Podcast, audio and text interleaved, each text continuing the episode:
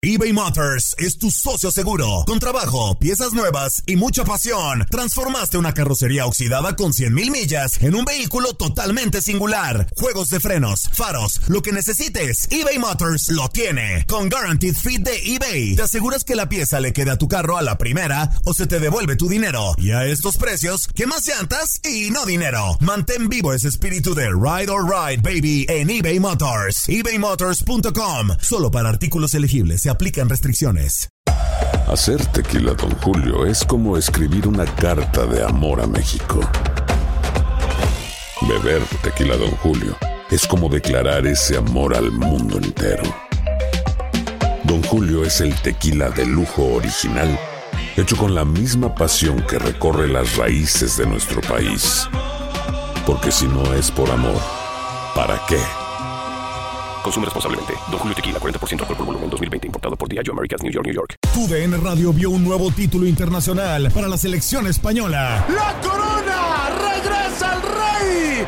¡España vuelve a ser campeón! ¡Ahora de la UEFA Nations League! ¡El rey volvió! ¡La furia! Vuelve a consolidarse en Europa con un equipo joven. Quédate en 2024, porque así como el campeonato de la UEFA Nations League, seguirás presenciando la cobertura más completa del fútbol del viejo continente. The longest field goal ever attempted is 76 yards. The longest field goal ever missed? Also 76 yards. Why bring this up? Because knowing your limits matters, both when you're kicking a field goal and when you gamble. Betting more than you're comfortable with is like trying a 70 yard field goal. It probably won't go well. So set a limit when you gamble and stick to it. Want more helpful tips like this? Go to keepitfunohio.com for games, quizzes, and lots of ways to keep your gambling from getting out of hand.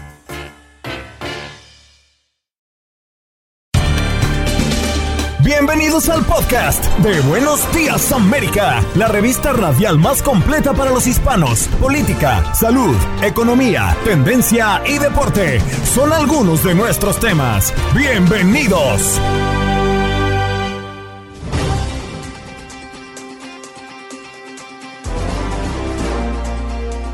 Hoy en Buenos Días América conversamos con Marvin Cruz, quien es dueño de supermercados en Nueva York y nos habla de estos productos, cuánto se ha incrementado los productos de la canasta básica y cuál ha sido la estrategia del consumidor y el comportamiento de cara a la inflación.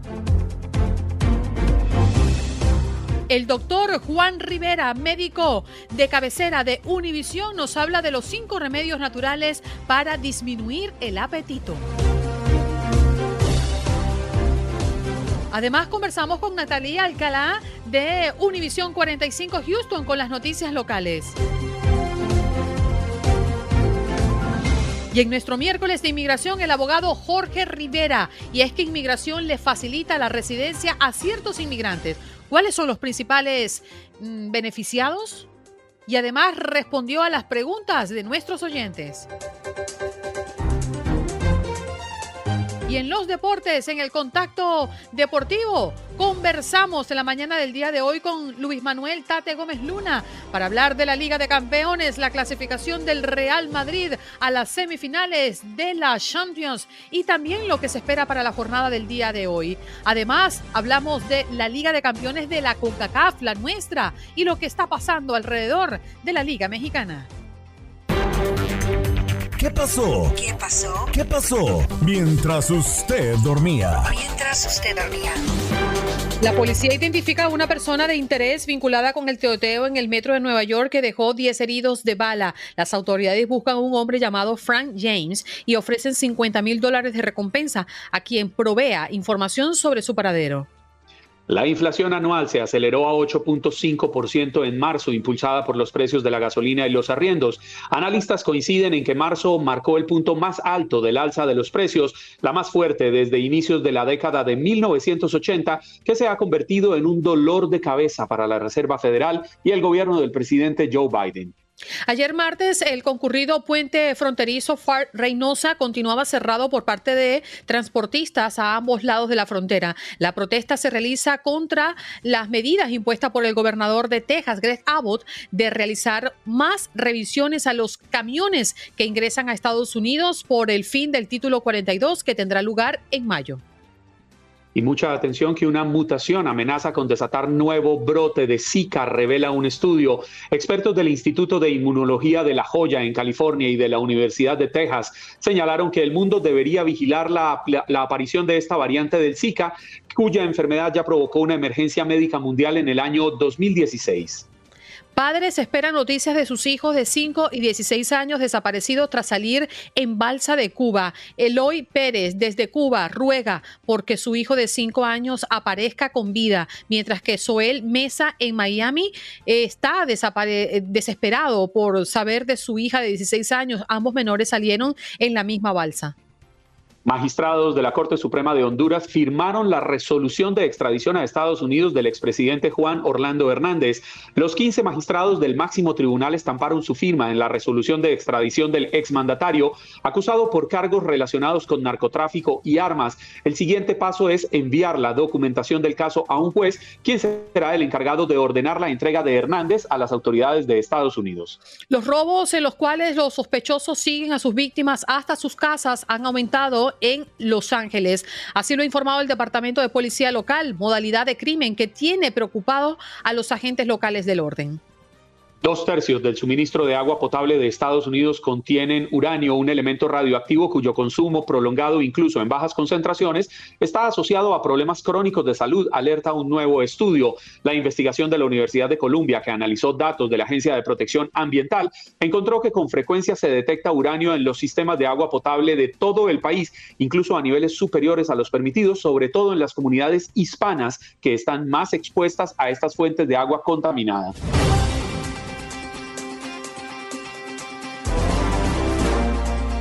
Nos vamos de inmediato a Nueva York. Allí tenemos a Marvin Cruz, quien es dueño de supermercado, porque la inflación va para arriba. Los precios, pues, eh, van, como decía mi tía, desengomados. Esto quiere decir que sin freno. Eh, y entonces, pues, ¿cómo lo hacemos? ¿Qué está pasando con el consumidor? ¿Cómo nos estamos arreglando para poder llevar la comida a nuestras casas y que el bolsillo no se golpee de tal manera? Es un poco complicado. Marvin, buenos días. Gracias por estar esta mañana con nosotros nuevamente. Buenos días. Marvin, creo que la primera pregunta, ¿qué está pasando? Sí, te estamos escuchando. ¿Qué está pasando con los precios? Tú que estás allí en la primera línea, pues atendiendo a tus clientes, eh, ¿qué es lo que más está aumentando de precio hoy por hoy y en qué porcentaje estamos hablando? Eh, ahora mismo todo está subiendo muchísimo. Uh, mucha gente lo atribuye a la gasolina, a los aumentos de la gasolina. Uh, los camiones ahora están cobrándote un subcharge uh, que pueden subir semanalmente hasta algunos 1.200 dólares, depende de los camiones que estás ordenando. Um, aceite está más del 20%, la leche está más del 20%, los huevos están más del 50%. Dicen eh, que es una influencia a, a los birds, a lo, a pero no creo. El precio es una cosa impresionante. Hasta el pan está subiendo muchísimo. Marvin, cuando ustedes eh, ven que llega la gente que diariamente o semana a semana va a comprar en el mercado de ustedes, sienten que están comprando menos, que hay preocupación entre el consumidor porque el dinero ya no les está alcanzando? 100%, 100%. Muchos costumbre se van súper tristes y como dicen ellos, donde quiera que vamos lo mismo. Eh, antes nos llevábamos dos fundas, ahora nos estamos llevando una. Algunos que antes hacían una compra de 200 dólares y se llevaban un carrito lleno, ya se llevan la mitad del carrito. Es impresionante, así, impresionante. Al hilo de lo que estás eh, diciendo, buenos días Marvin, soy Clara. Eh, ¿Cómo está afectando a los supermercados? Además, eh, creo que estás en Nueva York, ciudades como la vuestra, donde además los precios son incluso más altos que, que en otros estados de nuestro país. ¿Cómo estáis reaccionando los dueños de supermercados? Estamos todos en pánico porque no solamente está subiendo eh, eh, lo que estamos comiendo, sino la mano de obra, porque ese empleado quiere más porque está pagando más, no solamente por, por la comida, por todo. Um, aún los que manejan eh, tienen que pagar más de gasolina, más de seguro, todo ha subido de una manera muy impresionante. Hemos cortado, hemos tratado de hacer lo más que podamos, ya tenemos que empezar a cortar empleados eh, se ha muy difícil, muy difícil, especialmente entrar a Nueva York, eh, eh, creo que es uno de los estados más caros ahora mismo en gasolina para la gente poder entrar. Marvin, cuando tú hablabas del el incremento del 20% en un producto, eh, recuerdo que hablabas del 50% de aumento en los huevos, por ejemplo, algo que pues nos sorprende porque sabemos que forma parte de la canasta básica. Tú nos estás hablando en comparación a qué época? Es decir, ¿estamos hablando de precios prepandémicos o estamos hablando de recientes? Es decir, ¿lo estás comparando en un 20, un 50% de incremento en cuánto tiempo? Recientemente, los huevos en marzo estaban en un dólar y pico, ahora están sobre los tres dólares. Um, La leche hace dos meses atrás estaba a menos de tres dólares, ya está sobre los tres dólares, está casi, casi los cuatro dólares.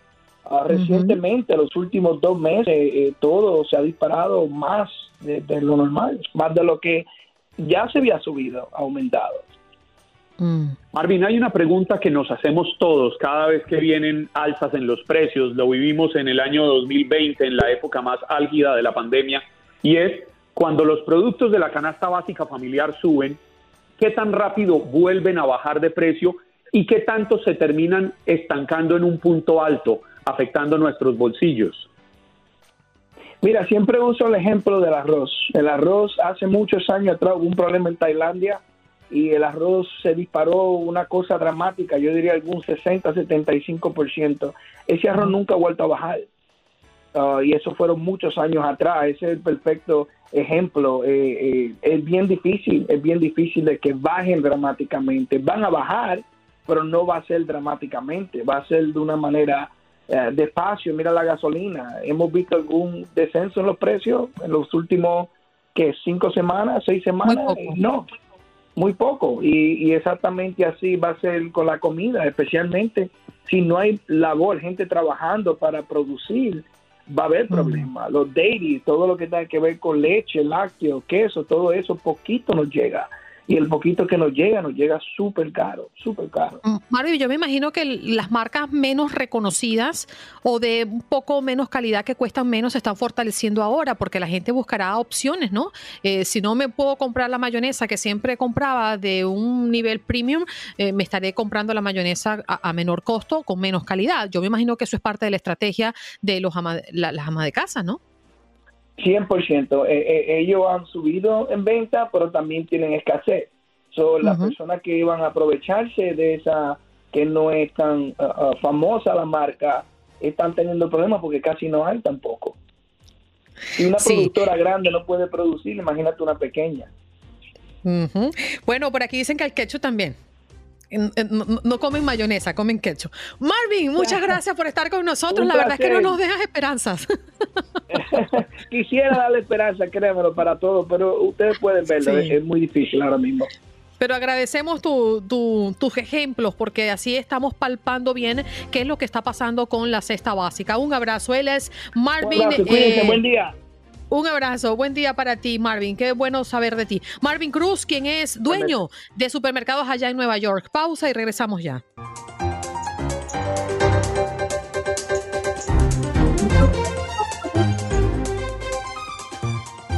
Vámonos a recibir al doctor Juan, como todos los eh, miércoles, está con nosotros para toda la audiencia de Buenos Días América de Costa a Costa. Doctor, muy buenos días. ¿Cómo amanece en el ombliguito de la semana? Buenos días, Andreina, ¿cómo estás? Muy bien, doctor. Usted ha llegado en el momento indicado. Durante toda esta semana, gracias a que he estado en casa, a que no me he sentido bien, pues se me ha acelerado las ganas de comer lo que sea. Y yo a veces me pregunto, ¿habrán alimentos que mmm, disminuyan el apetito o no sé si llamarle ansiedad más que apetito, porque es que hambre no es a veces? Definitivamente, Andreina, que hay, hay trucos, por llamarle así, y remedios naturales que pueden usar para, para tratar de disminuir el apetito, disminuir los cravings.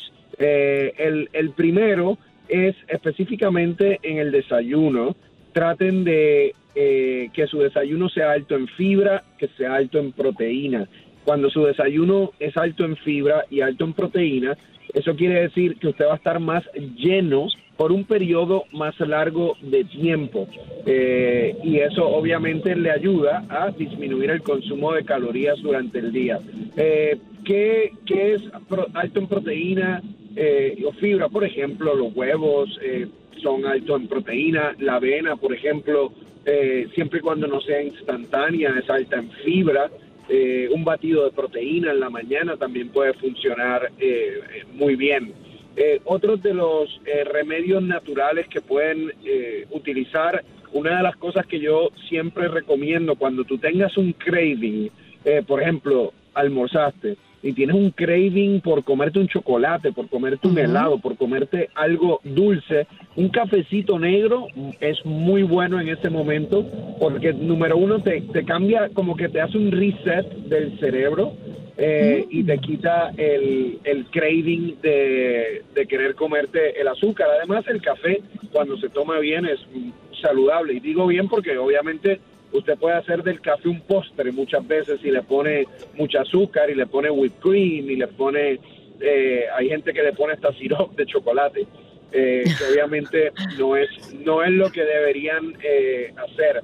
Eh, hay, por ejemplo, eh, el incluir en la dieta la grasa buena, como el aguacate, las nueces, el omega 3 y la grasa buena que existe en estos alimentos les envía un mensaje al cerebro diciéndole, ¿sabes qué? Ya estoy lleno. Eh, y eso es eh, importante. Por ahí puedo seguir, mira, el, el comer, el comer un poco más lento. Acuérdense, el cerebro más o menos tarda 20 minutos en procesar el hecho de que está lleno. Entonces, si come muy rápido, no le da tiempo al cerebro de detectar que están llenos y usted sigue comiendo. A ver, no, no te escuchamos, Juan Carlos. Eh, ¿No no me sé qué escuchan está. aquí? Ahora sí, ahora sí te escucho. por- Sí. escucha Andreina porque estoy teniendo todos los problemas del mundo, pero un placer saludar al doctor Juan la mañana del día de hoy. Doctor Juan, yo quisiera entender si este tema del apetito que va hilado muchas veces al sobrepeso, a la gordura, podría indicarnos que a lo mejor es que nosotros sentimos que estamos gorditos y decimos, no, es que yo soy un gordito sabroso, pero más allá de eso, lo que estamos es con problemas de salud. O sea, la, la- gordura puede ser un problema de salud delicado. Mira, en, obviamente el, el- el sobrepeso, la obesidad se asocia a muchos problemas de salud, se asocia a diabetes, enfermedad cardiovascular, dolores crónicos, algunos tipos de cáncer. Eh, dicho esto, eh, yo te diría que no, no todo el tiempo podemos pensar así, porque hay personas delgadas que también tienen problemas de salud como enfermedades cardiovasculares o diabetes. Entonces es importante siempre, sea usted esté sobrepeso, obeso o esté delgado, es importante hacerse eh, los chequeos de base, ¿no? No puede asumir que porque es delgado no tiene factores de riesgo. Eso sería un error. Mm. Y, ver, la, y la pérdida, per- Sí. perdóneme Andreina, y la pérdida de apetito, doctor Juan, puede ser un síntoma de un problema de salud. Bueno, la pérdida, la pérdida de apetito y cuando alguien obviamente pierde demasiado peso sin estar intentando bajar de peso, sí puede indicar que hay un problema de salud. Mm. Doctor, siempre he tenido la curiosidad en las porciones cuando nos sentamos a hacer la comida. ¿Por qué? Porque yo siento que muchas veces comemos de más. Es decir, cuando has- hasta que no sintamos que en la tripa no nos da más, no paramos de comer, sobre todo cuando las cosas nos encantan, cuando nos gusta mucho lo que estamos comiendo. Pero eh, el limitarse, tener porciones limitadas, esto nos ayuda también con el metabolismo, con el peso, con la salud inclusive. Bueno, Andreina, yo siempre digo que el, el adelgazar, el, el bajar de peso, siempre es una fórmula matemática. Si usted no disminuye las calorías que está consumiendo, no va a bajar de peso. Entonces, el disminuir calorías siempre es una parte importante de eh, adelgazar, a la misma vez que escoger alimentos que, que sean eh, saludables. Así que definitivamente eh, sigue siendo una parte importante de, de adelgazar, el, el, el uno tratar de disminuir las calorías. En Estados Unidos la mayoría de las personas consume más de 2.000 calorías al día. Usted puede seguir una dieta balanceada que en donde consuma, digamos, unas 1.300, 1.400 calorías. Eh, se supone que con eso se sienta lleno, si lo hace bien, con buena proteína, y, y, ya usted ve que va a tener un déficit calórico significativo que le va a hacer bajar, bajar esas libras. No sé si Juan Carlos, es que tenemos problema con la comunicación de Juan Carlos. Doctor, una última pregunta que, me queda al aire. Usted habló del café negro, ¿eh? el café sin, sin, sin ponerle adicionales, que el chocolatico, que la cremita, que la cosa, que, porque no, me estoy tomando un cafecito, pero vaya que usted le mete chispa chocolate, le mete, bueno, canela no es malo, pero dulce, azúcar y, cremita además, ¿no? Pero estoy tomando el cafecito. En el caso de las personas que no pueden tomar café, como Juan Carlos, a mí últimamente el café me está dando taquicardia, a mí me encanta un cafecito. Pero ¿cómo podemos sustituirlo? Se habla mucho del té, pero también se habla de que se debe tomar el té sin cafeína. Háblenos un poquito si esto es un mito, es una realidad. Es que, es que todo depende de, cuál es el propósito, ¿no? El café eh, es muy bueno, eh, tiene beneficios, eh, obviamente te, da energía, te, te pone alerta, es bueno para el hígado, tiene muchos antioxidantes que son buenos para el corazón. Pero si es una persona que te da taquicardia o te da acidez, eh, y te cae mal, pues obviamente no lo debes usar. Pero eh, no puedes tampoco utilizar un té eh, que tiene cafeína porque obviamente la cafeína es lo que te está causando en tu caso, digamos, las palpitaciones. así que si lo quieres cambiar por otra cosa, todo depende cuál es el, el propósito. Si no tienes cafeína en el té, obviamente no vas a sentir ese boost de energía, pero te puedes tomar digamos, un, té de camomila durante el día, que es buenísimo eh, eh, para, para bajar el estrés. Lo que pasa es que no, no vas a tener esos beneficios que, que vienen con el café y, y con la cafeína. Eh, y, aprovecho para decirles, ojo, no más de cuatro tazas de café al día. Se supone que no sean más de 400 miligramos de cafeína al día. Sí, señor. Qué bueno que Regaña a Andreina, doctor Juan, regáñela. No, sí, ya lo he disminuido, tan al punto de que a veces me tomo uno o dos veces por semana nada más. Doctor, muchísimas gracias por estar esta mañana con nosotros, santo remedio. Y aquí estoy con mi piel más lúcida, ¿eh? Aquí estoy poniéndome los tratamientos en mi cara. Qué bueno, gracias Andreina. Eh, Juan Carlos, cuídense mucho, que tengan una buena semana.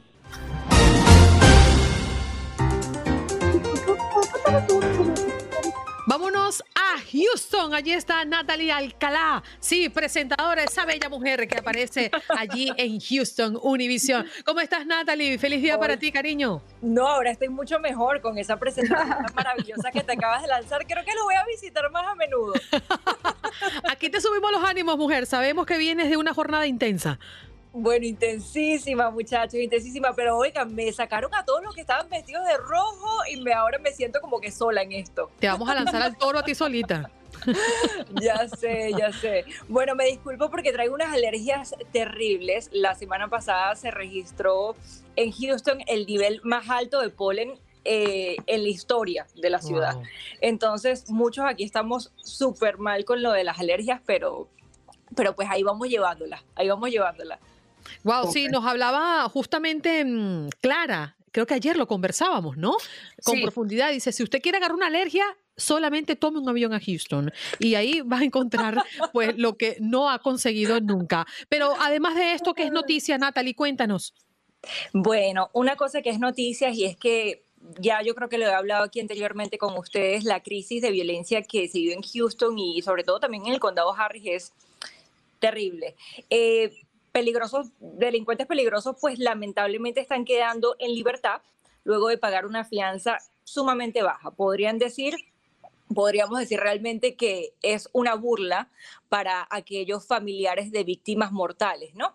Entonces, lo que está pasando el día de hoy, lo que pasará de hecho hoy a la una de la tarde, es que los familiares de estas víctimas de la delincuencia, también los líderes comunitarios y otras organizaciones que están trabajando para que esto no siga pasando, se van a reunir con el sistema de fianzas para buscar un cambio.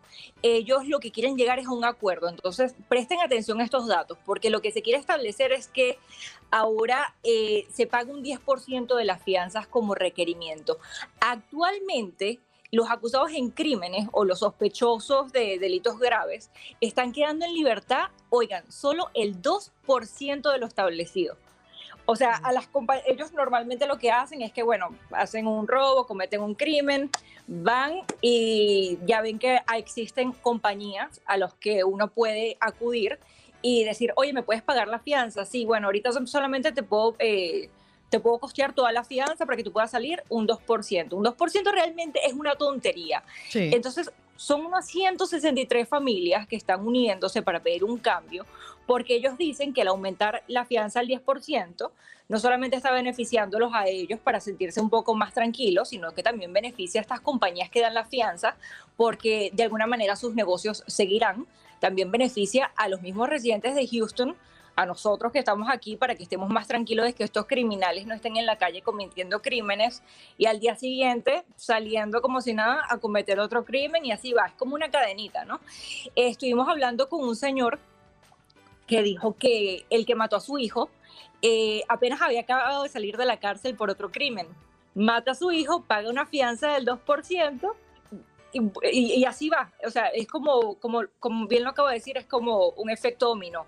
Paga una cantidad mínima, sale de la cárcel y con requerimientos mínimos. Por ejemplo, lo que yo estaba hablando aquí con mis compañeros es que hay veces en que la fianza es de 100 mil. Solo pagando el 2% quiere decir que solamente pagan 2 mil, pero hay veces que la fianza es de mil. Pagando el 2% viene siendo solamente, eh, si no me equivoco, 20, dólares. 20 dólares. Una tontería. Sí, fíjate, Natalie, e, este tema lo hemos tocado nosotros muchas veces y es que yo creo que debe haber y es hora de modificar ciertas cosas, ¿no? Porque no es lo mismo aquel que de repente mm, eh, mató a alguien por accidente o robó algo pequeño. Obviamente son crímenes, pero no es lo mismo cuando tú estás frente a una persona que ha sido reincidente en golpear a personas desconocidas en la calle, a que son mm, eh, recurrentes en la calle haciendo cosas. Es decir, un caso muy específico, creo que era colombiana, eh, Juan Carlos, recuérdame si, si, si no estoy en lo correcto, en un tren acá en el sur de la Florida. La mujer que golpearon, la mujer que golpearon en, Miami, efectivamente. Y, la fianza fue mínima. Fue mínima. Y el hombre, además, ya venía con un récord de golpear a otras personas. Ajá. Entonces tú dices, ¿cómo esta persona que representa un peligro a la comunidad puede salir ni por todo el dinero del mundo. No debería ser, porque es un peligro. El hombre lo ha repetido muchas veces y además lo hace, pues, tranquilazo y dice, bueno, lo hago, no me importa, pago dos mil, mil, cuatro mil, veinte mil, lo que sea, y sigo a la calle. Entonces, yo creo que debe haber un límite, debe haber eh, una reestructuración en esta regla. No, debe haberlo, debe haberlo, porque fíjense bien, 2% es una tontería. 10%, bueno, te lo piensas un poco más, realmente yo creo que hasta deberían de aumentarle ese 10%.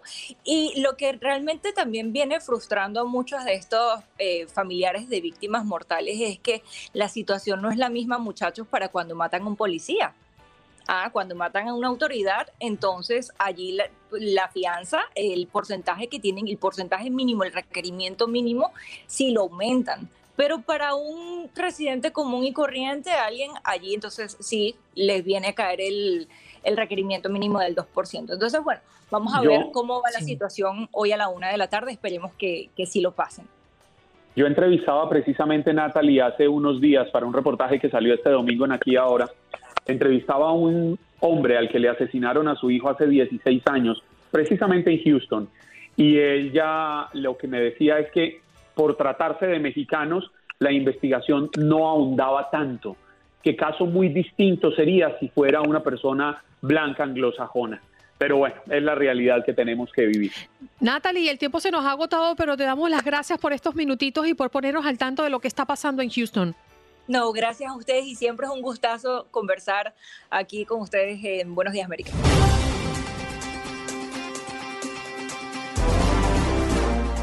Nos vamos de inmediato con el abogado Jorge Rivera en nuestro miércoles de inmigración. Abogado, muy buenos días, qué elegante. Buen día. Gracias, gracias. Y yo feliz de estar con los superhéroes de la radio, imagínense. sí, ahí tienes a Hall, vestido de verde. Eso te quedó buena. Bueno. Y me, ataco de la risa con ustedes porque dice, pero no me pongas el dedo, me estás echando al abogado. Sí, ahí viene el abogado y te pone el dedo así. Yo decía, pero ya va que no he hecho nada, manos arriba, me entrego. ¿Qué va? Óigame, pero bueno, mucha información y quiero contestar todas las preguntas de nuestra gente. Abogado, ¿qué tal si iniciamos con esto que tiene todos así como por qué y cómo podría yo beneficiarme, ¿no? Porque parece que inmigración le está facilitando la residencia a algunos inmigrantes. ¿A quiénes? Sí, mira, se le está facilitando a las personas que quieren la residencia a través del matrimonio. Cuando tú te casas eh, y llevas menos de dos años eh, de matrimonio, cuando te dan la residencia, te dan la condicional por dos años. Y a muchas de estas personas les van a estar excusando la entrevista, o sea, no va a ser necesario que vayan a una entrevista como usualmente lo hacían. Pero no solo son ellos que se la han facilitado. Fíjate que Biden, con esto de que quitó las reglas de la carga pública de, Trump, ahora no te ponen en proceso de deportación si te niegan la residencia, puedes volver a aplicar. Te piden pruebas, te han dado más tiempo, es más fácil para los juveniles, más fácil para los tepecianos y así sucesivamente. En general es más fácil obtener la residencia ahora que nunca, Andreina. Jorge, ¿y los trámites eh, están en largo tiempo en estas modificaciones que se están dando o se están agilizando para desentrabar el sistema migratorio del país? Ya hay un plan para agilizarlo. Eh, buenísima pregunta, Juan Carlos, y te digo por qué. Eh, recientemente ellos publicaron que van a contratar a más personas, más tecnología, más capacidad eh, y van a hacer varios cambios específicamente con los permisos de trabajo. Que fíjense que pronto, en los próximos meses, se va a poder pagar un poco más de dinero como premium processing para que te den el permiso de trabajo más rápido. Y lo ideal sería que eso sea igual para la residencia en un futuro y para los diferentes trámites pagas un poco más y te dan un resultado en 15, 30 días, imagínense ustedes. Bueno, activemos el 1-833-867-2346, nuestro punto de contacto, nuestra línea telefónica. Usted puede llamar y hacerle la pregunta directa a Jorge Rivera, abogado experto en inmigración, en nuestro miércoles de inmigración. Aurora, adelante, ¿de dónde nos llamas y tu pregunta? De Houston. Adelante, te escuchamos. Eh, sí, yo quiero ah, preguntar al abogado si podré tener la visa U porque fui este, víctima de, de, un crimen. Entonces tengo un, un reporte de policía. Aurora, pues ¿qué, ¿qué, le hicieron? ¿Qué, ¿Qué pasó? Porque algunos crímenes califican, pero otros no. Entonces es importante saber exactamente qué es lo que pasó. ¿La golpearon? ¿La asaltaron? ¿Qué, qué fue que pasó? No, no me golpearon. Este, era un drogadicto que me estaba pidiendo dinero, le dije que no tenía y pues me empezó a perseguir. Pues, no me alcanzó, yo me escondí todo, pero luego vino a destruir mi, mi carro. Y le hablé a la policía y tengo un reporte de policía. Me dijo que me iba a matar, ¿verdad? Cuando me pidió el dinero que le dije que no, me dijo, I am going to kill you. Pero pues ya corrí, ya no, no me alcanzó, ¿verdad? Porque se cayó, cuando venía corriendo se cayó. Y pues ya no me alcanzó, pero destruyó mi carro, entonces no sé si tendré alguna posibilidad, abogado. Y además tengo mucho miedo de, volverlo a ver o algo, ¿verdad? O sea, ah. tengo miedo, verdad, mucho miedo. Mira, eh, este es uno de los casos que está en una área gris, ¿verdad? En medio.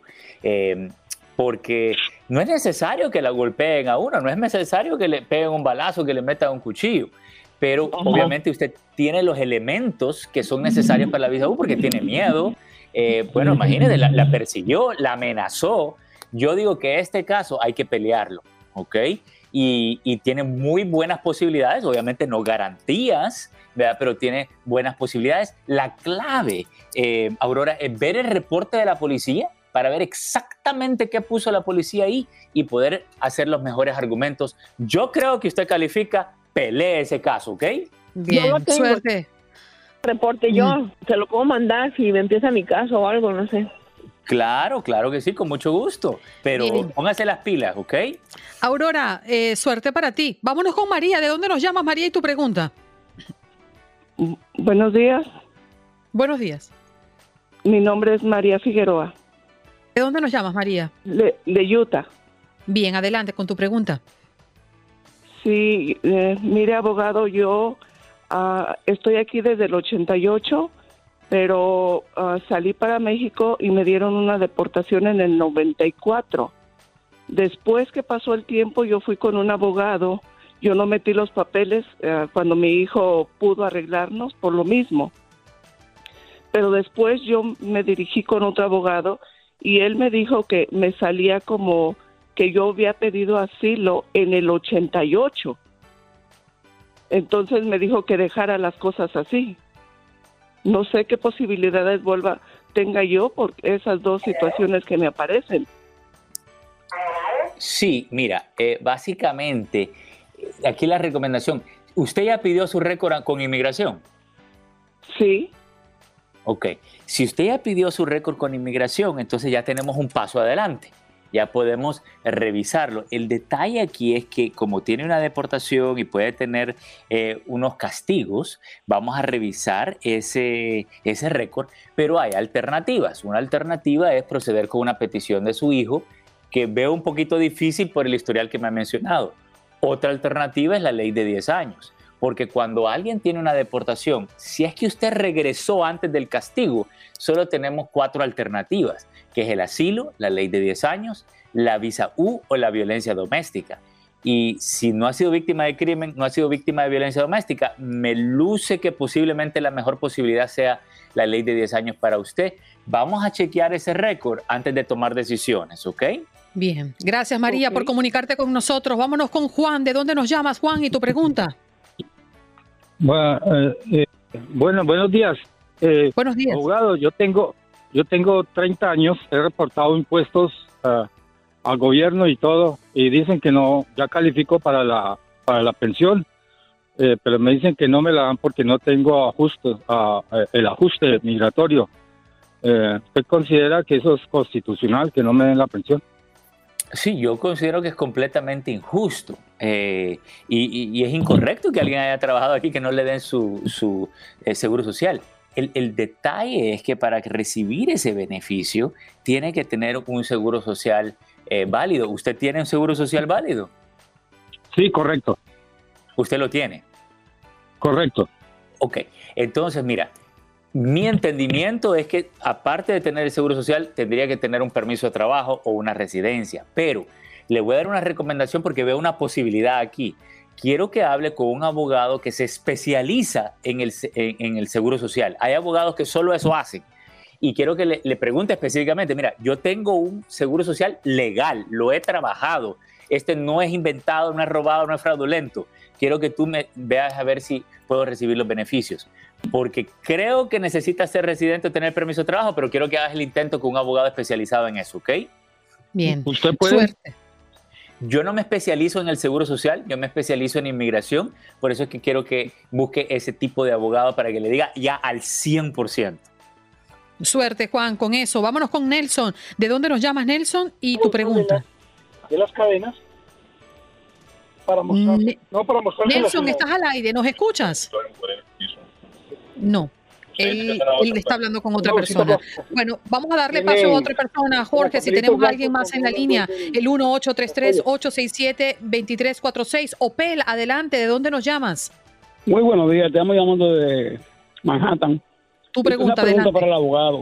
Que si una persona que está ya retirada por el Seguro Social puede servir de, fiador a una, a una petición. Claro que sí. Definitivamente, porque ahí tenemos que ver, bueno, cuál es el ingreso. La clave no es que esté retirado o que reciba beneficios del Seguro Social. La clave es cuál es su ingreso anual y si cumple con el 125% del nivel de pobreza. Porque esta persona puede tener ingreso de inversiones, de alguna propiedad, de algún negocito eh, que tenga, de diferentes maneras. Entonces vamos a ver, generalmente la persona tiene que ganar eh, arriba de 20 mil dólares para poder servir como un fiador. Así que veamos cuál, cuál es su ingreso en la declaración de impuestos para ver si él puede servir como fiador, ¿ok? Bien. Opel, gracias por llamar. Vámonos con Darío, a ver si nos da tiempo. Darío, ¿de dónde nos llamas y tu pregunta? Sí, gracias, de Nueva York. Bien, adelante. Dos preguntas, eh, eh, rapidito. Una es que mi papá hace un año y tres meses se le venció la residencia. Se solicitó a tiempo el año pasado, puso la huella en noviembre, nunca le mandaron la carta para viajar y no y se mete uno al sistema y dice que todo está ready y en cualquier momento le llega. Esa es una. Y la otra es una persona que vino hace mucho tiempo, ilegal, con papeles de otra persona, lo arrestaron o lo detuvieron en el aeropuerto de aquí de Nueva York.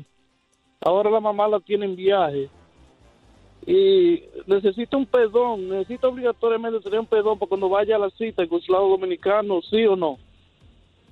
Debería de tenerlo. Eh, hay dos estrategias para ese perdón que sabemos que es necesario prepararlo de antemano y dárselo al oficial en el momento que lo pida en la entrevista, si quieren ir adelantando.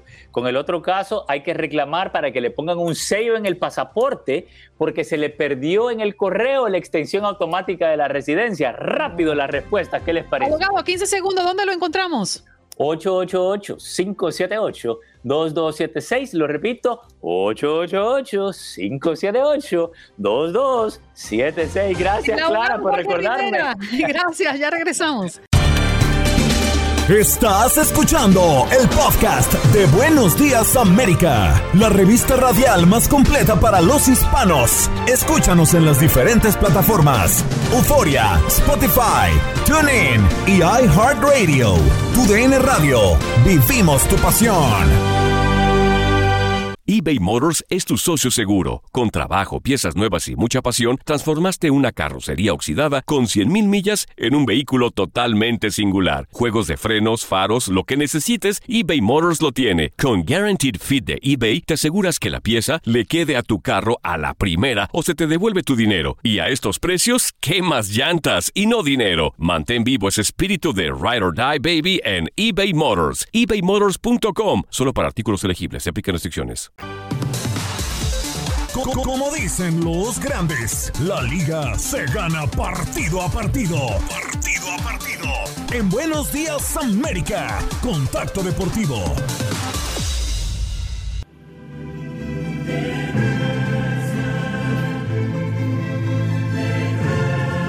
Ante lo Gandica. ¡La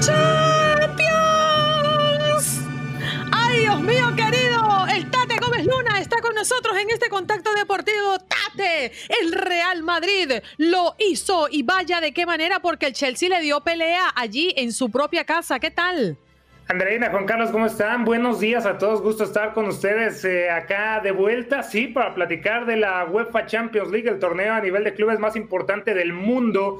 Y el vigente campeón de Europa cayó contra el rey de Europa, hay que decirlo de esa forma, el Real Madrid. Eh, sé que no estás muy feliz, Andreina, que el Madrid esté en semifinales, pero pues es que hicieron una gran eliminatoria, ¿no? Fueron a Stamford Bridge, le metieron tres hat-trick de Karim Benzema, por ahí en la anotación de Kay Havertz pues se mantenía el Chelsea vivo.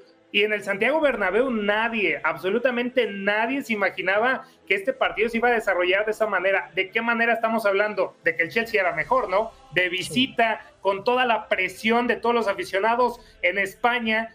Y la situación fue que los de Thomas Tuchel pues sorprendieron, ¿no? Eh, Courtois fue figura también algunos lapsos del partido pero necesitaban dos goles para empatar la cosa y a forzar tiempos extras, pero lograron estar 3 por 0 adelante en el partido. Eh, Mason Mount, pues adelantó al Chelsea, gran pase filtrado de Timo Werner, que terminó definiendo de gran manera. Después Antonio Rudiger, el defensa alemán, de cabeza ponía el 2 a 0. Ya todo el Santiago Bernabéu enmudecía después de esa anotación ya en el segundo tiempo de, del alemán. Y al 62 se callaba el Santiago Bernabéu porque Marcos Alonso había definido después de que Carvajal se quedara en una gran acción por el costado de la izquierda que solamente Thibaut Courtois pues vio como el balón pasaba y se metía en su portería. Sin embargo, esa acción fue invalidada. Había mano de Marcos Alonso ante la polémica de que si el arbitraje le ayuda o no le ayuda al Real Madrid, cualquier mano a la ofensiva es eh, pues mano y eso termina viendo muy bien el árbitro y termina invalidando ese gol de Marcos Alonso. Sin embargo, al 75 pues vendría la anotación el 3 por 0 de Timo Werner que ya ponía al Chelsea en las semifinales de la UEFA Champions League. Sin embargo, al 80 eh, el que para muchos es el, el cerebro, el gran talento en la mitad de la cancha del Real Madrid, como Luka Modric, el croata, puso un pase de tres dedos a segundo poste para que Rodrigo de Volea metiera el gol de la honra del Madrid en esos 90 minutos, pero también el que alargaba el partido otros 30 eh, minutos más. Ya en el añadido, ¿quién más? El gato negro, Karim Benzema al 96 metió un cabezazo que ponía ya el Real Madrid en semifinales. De esta forma el Madrid elimina al Chelsea y se parará en las semifinales junto con el Villarreal, que hay que platicar también el caballo negro de esta UEFA Champions League, viste de amarillo. ¿Por qué lo decimos? Porque el submarino amarillo, precisamente el Villarreal, termina dejando en el camino al mejor de la Bundesliga, al mejor de Alemania, al Bayern de Múnich y lo hace después de ganarle en el estadio La Cerámica un gol por cero el pasado, la pasada semana y ahora con un Rulli, su guardameta, en un plan grande, sacando todos los disparos del conjunto alemán. Pero Robert Lewandowski, que sí, se está rumorando que se va al Barcelona, pero que acá pues termina fracasando con el Bayern Múnich porque era infinitamente superior los alemanes sobre los españoles.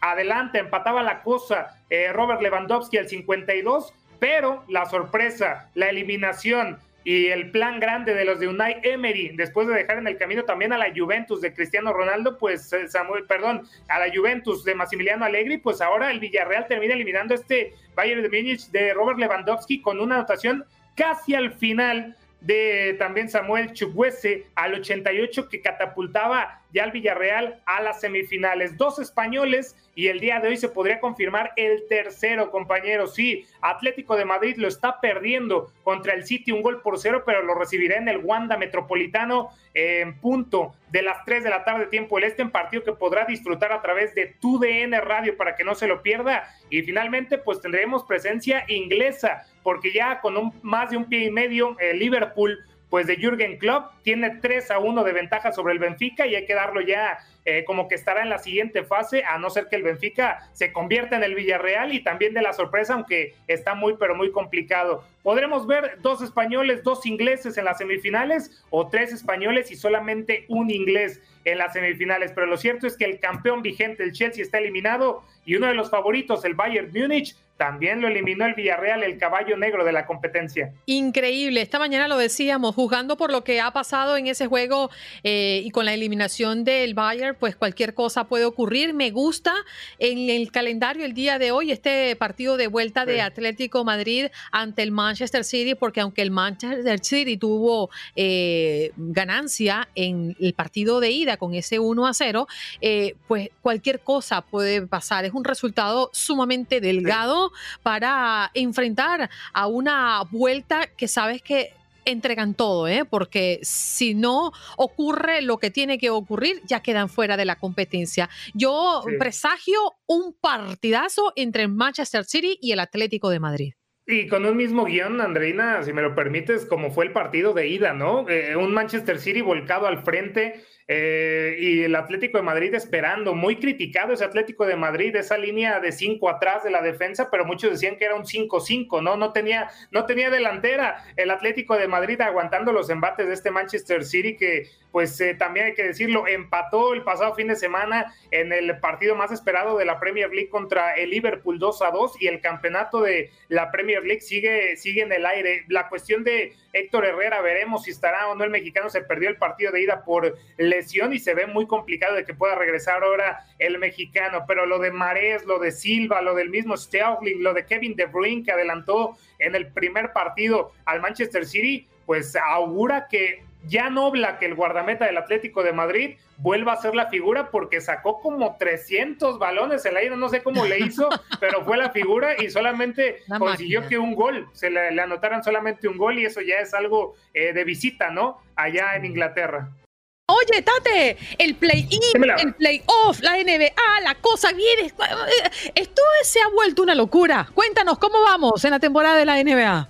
Sí, ya estamos eh, en la postemporada, por así decirlo. Estamos en el torneo Play-In, pero arrancará oficialmente los playoffs de la NBA el próximo fin de semana. Ahora mismo estamos eh, en este torneo Play-In, tercer año que se implementa. Primero en la burbuja de Orlando, en donde, los Lakers fueron campeones. Ahí solamente hubo un boleto del mini torneo Play-In y ya en los últimos eh, dos años, contando este, ya tenemos este mini torneo que incluye del séptimo al décimo lugar de cada conferencia, es decir, del 1 al 6 del este y del oeste pasan directo a la postemporada, del séptimo al décimo juegan un mini torneo llamado este play-in. Eh, eh, ¿Cómo funciona? Eh, el séptimo y el octavo se enfrentan por un boleto directo Eh, en el caso del día de ayer, los Nets se enfrentaron a los Cavaliers, que son el 7 y el 8, respectivamente, de la Conferencia del Este, y ganaron los Brooklyn Nets 115-108 sobre los Cleveland Cavaliers con 25 puntos de Kevin Durant, 34 de Kyrie Irving.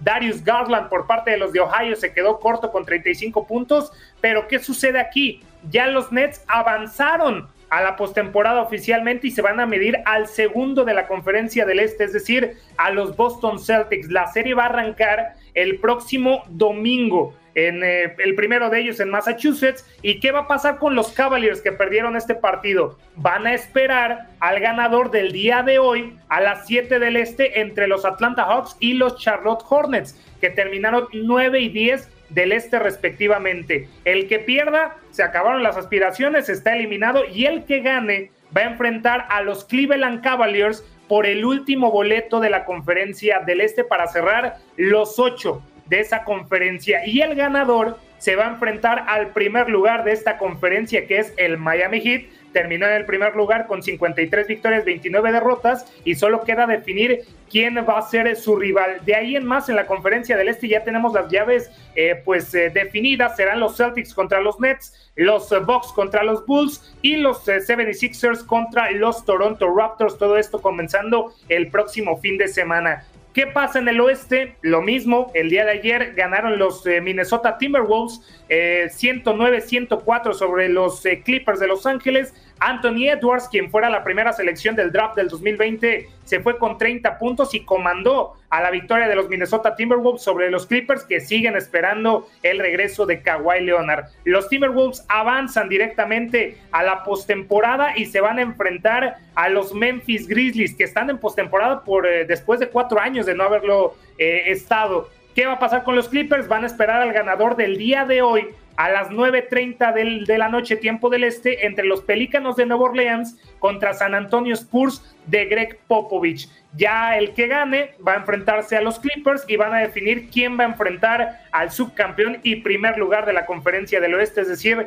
los Phoenix Suns que terminaron 64 a 18. De ahí en más, el oeste ya está definido. Se enfrentarán los Timberwolves contra los Grizzlies, los Mavericks contra los Warriors, perdón, contra los Nuggets y los Mavericks contra el Utah Jazz. Una postemporada, Andreina, Juan Carlos, amigos, que va a ser muy, pero muy interesante debido a también a que no va a estar ya eh, Los Ángeles Lakers. Hablábamos de su eliminación, se fue Frank Vogel como estratega de los angelinos y ve tú a saber qué va a pasar con eh, LeBron James, que le queda solamente un año de contrato con Los Ángeles Lakers. Pero sí, la postemporada ha arrancado, los eh, favoritos, sin duda alguna, los Phoenix Suns, al igual que el Heat y los, eh, los Milwaukee Bucks, los vigentes campeones de la NBA, pero todo va a arrancar oficialmente el próximo sábado. a la una de la tarde, tiempo del este, cuando los Mavericks se enfrenten al Utah Jazz. De ahí, la disputa por el, el trofeo Larry O'Brien, pues nos va a deparar hasta el mes de junio para definir al nuevo campeón del básquetbol de la NBA o pues si se mantiene por segundo año consecutivo uh, con Giannis Antetokounmpo y los Milwaukee Bucks que también falta definir quién va a ser el MVP de la NBA, Nikola Jokic, Giannis Antetokounmpo, David Booker, eh, ya también Joel Embiid de los Philadelphia 76ers son los favoritos de cara a esta parte final de la temporada de la NBA. Comienza el béisbol de las grandes ligas y termina ahora el básquetbol de la NBA y estaremos muy atentos a lo que suceda en esta postemporada, Andreina. Sí, señor. Bueno, más claro no canta un gallo. ¿Cómo están las cosas en la NBA, el llamado mejor baloncesto del mundo? Pero también vamos a hablar de la Liga Mexicana, eh, Tate, porque Pumas otra vez la peor pesadilla de Cruz Azul. Sí, sí, sí. Si hablamos de la Champions, en el, el bloque pasado hay que hablar de nuestra Champions, de la CONCACAF Liga de Campeones. Ganaba eh, Pumas en el partido de ida dos goles por uno. Eh, ahora la situación era de Cruz Azul poder anotar un gol para que el tanto pues de visita les ayudara. No fue así, se quedó con 10 hombres Pumas, eh, se fue Palermo Ortiz expulsado al 63, eh, Sebastián Jurado inició por parte de Cruz Azul, sacó jugadas de peligro, pero también Alfredo Talavera. Finalmente se terminó el partido, se llegó casi al 100 porque se agregaron 8 minutos al partido, nadie descontó, Pumas aguantó los dos goles que había tenido en casa y de esta forma avanzan a la final de la Liga de Campeones de la CONCACAF, el único equipo grande de México que no ha ido a un mundial de clubes. Ya fue Cruz Azul, ya fue Chivas, ya fue América. Veremos si Pumas lo concreta porque hoy saldrá el finalista entre New York City FC, el campeón de la MLS, contra Seattle Saunders. La llave 3 a 1 a favor de los de Washington que se estarán metiendo a la cancha del Red Bull Arena por parte de New York City FC para definir al finalista de ganar, se enfrentarían a Pumas y sería el quinto equipo del MLS en este nuevo formato desde el 2008 en meterse a una final de la Liga de Campeones de la CONCACAF. El último en lograrlo, Los Ángeles Fútbol Club de Carlos Vela en el 2020, que terminó perdiendo 3 12-1 eh, contra Tigres de Ricardo el Tuca Ferretti. Pero sí, hoy no se lo pueden perder. Estaremos arrancando a las 9 de la noche, tiempo del este, a través de TUDN Radio. Estaremos en la transmisión por si nos quieren acompañar. Pero hoy sale el finalista y el rival de Pumas en esta Liga de Campeones de la CONCACAF. Muchas gracias, Tate. Ahí los estaremos escuchando, ¿eh? Porque creo que escuchar es mejor que ver. Ajá, Tate. Sí, sí. Y con Seattle, ¿no? Y con Seattle, que yo creo que no se le va a poder dar vuelta a esto. Tres por uno, un equipazo lo que ha tenido Brian Schmetzer. Y, y son cuatro derrotas de forma consecutiva del campeón de la MLS. No está viviendo un buen momento. Así que yo me voy Puma Seattle, la final de la Liga de Campeones de la CONCACAF. Extraordinario. Gracias, Tate. Que tengas un lindo miércoles, ¿eh? Igualmente, fuerte abrazo, gusto estar con usted. Seguro, allí está Tate Gómez Luna con nosotros en este contacto deportivo. Gracias por acompañarnos en nuestro podcast. Buenos días América. Y recuerda que también puedes seguirnos en nuestras redes sociales. Buenos días AM en Facebook y en Instagram. Arroba Buenos días América. AM. Nos escuchamos en la próxima. Hacer tequila, don Julio, es como escribir una carta de amor a México. Beber tequila, don Julio, es como declarar ese amor al mundo entero. Don Julio es el tequila de lujo original, hecho con la misma pasión que recorre las raíces de nuestro país. Porque si no es por amor, ¿para qué? Consume responsablemente. Don Julio Tequila, 40% alcohol por volumen, 2020. Importado por Diageo Americas, New York, New York. Si no sabes que el Spicy McCrispy tiene Spicy Pepper Sauce en el pan de arriba y en el pan de abajo, ¿qué sabes tú de la vida? Para, pa, pa, pa. En tu DN Radio estuviste a nuestro lado en la corona del Alajuelense, en la Copa Centroamericana de la CONCACAF. Va a recibir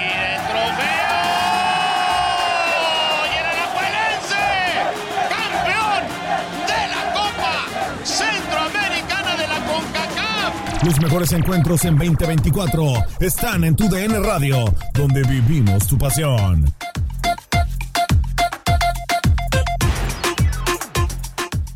The longest field goal ever attempted is 76 yards. The longest field goal ever missed? Also 76 yards. Why bring this up? Because knowing your limits matters, both when you're kicking a field goal and when you gamble. Betting more than you're comfortable with is like trying a 70 yard field goal.